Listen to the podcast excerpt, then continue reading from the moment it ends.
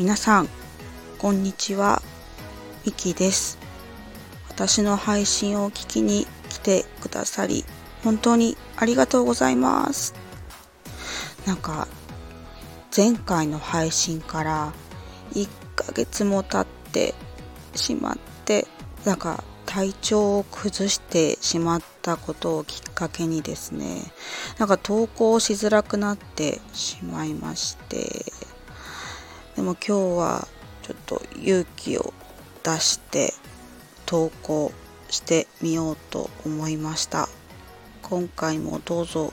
よろしくお願いいたしますと今回は納得が恵みを生む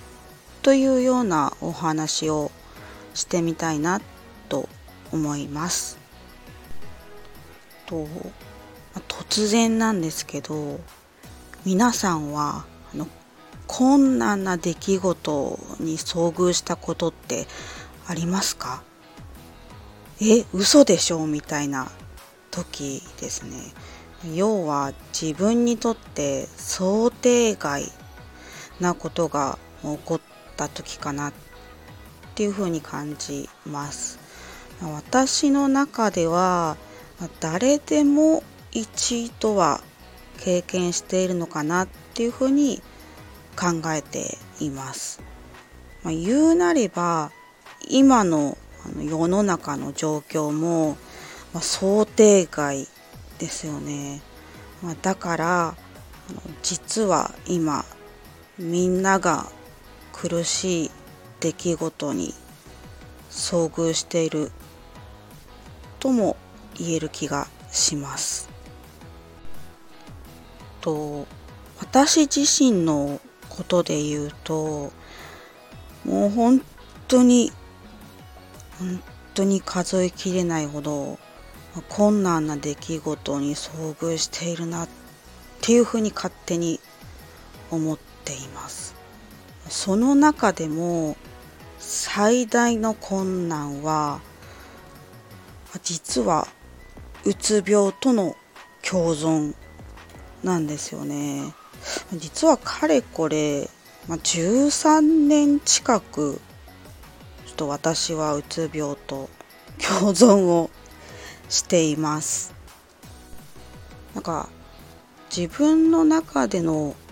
困難ってなんかピラミッド式になってるような感じがするんですけど、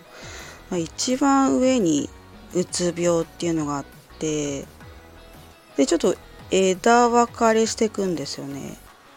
その枝分かれっていうのが、まあ、結婚とか出産で子育てっていうのが入ってくるんですけどまあ、皆さんねやっぱ経験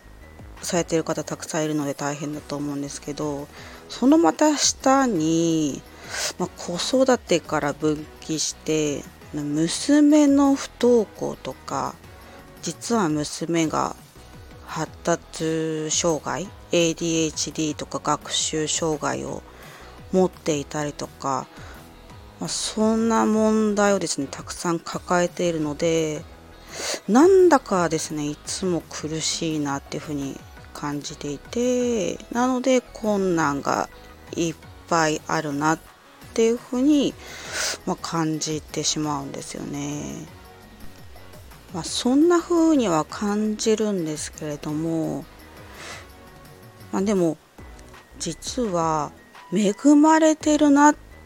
ていうこともまたあの数えきれないほどあるなっていうふうに自分は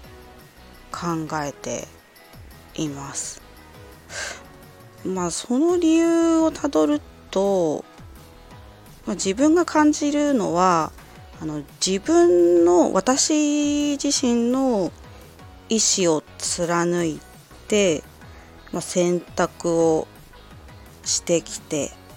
で納得した人生を歩んでいるからかなっていうふうにあの考えています。ちょっとあの具体例を出そうかと思ったんですけどあの長くなりそうなので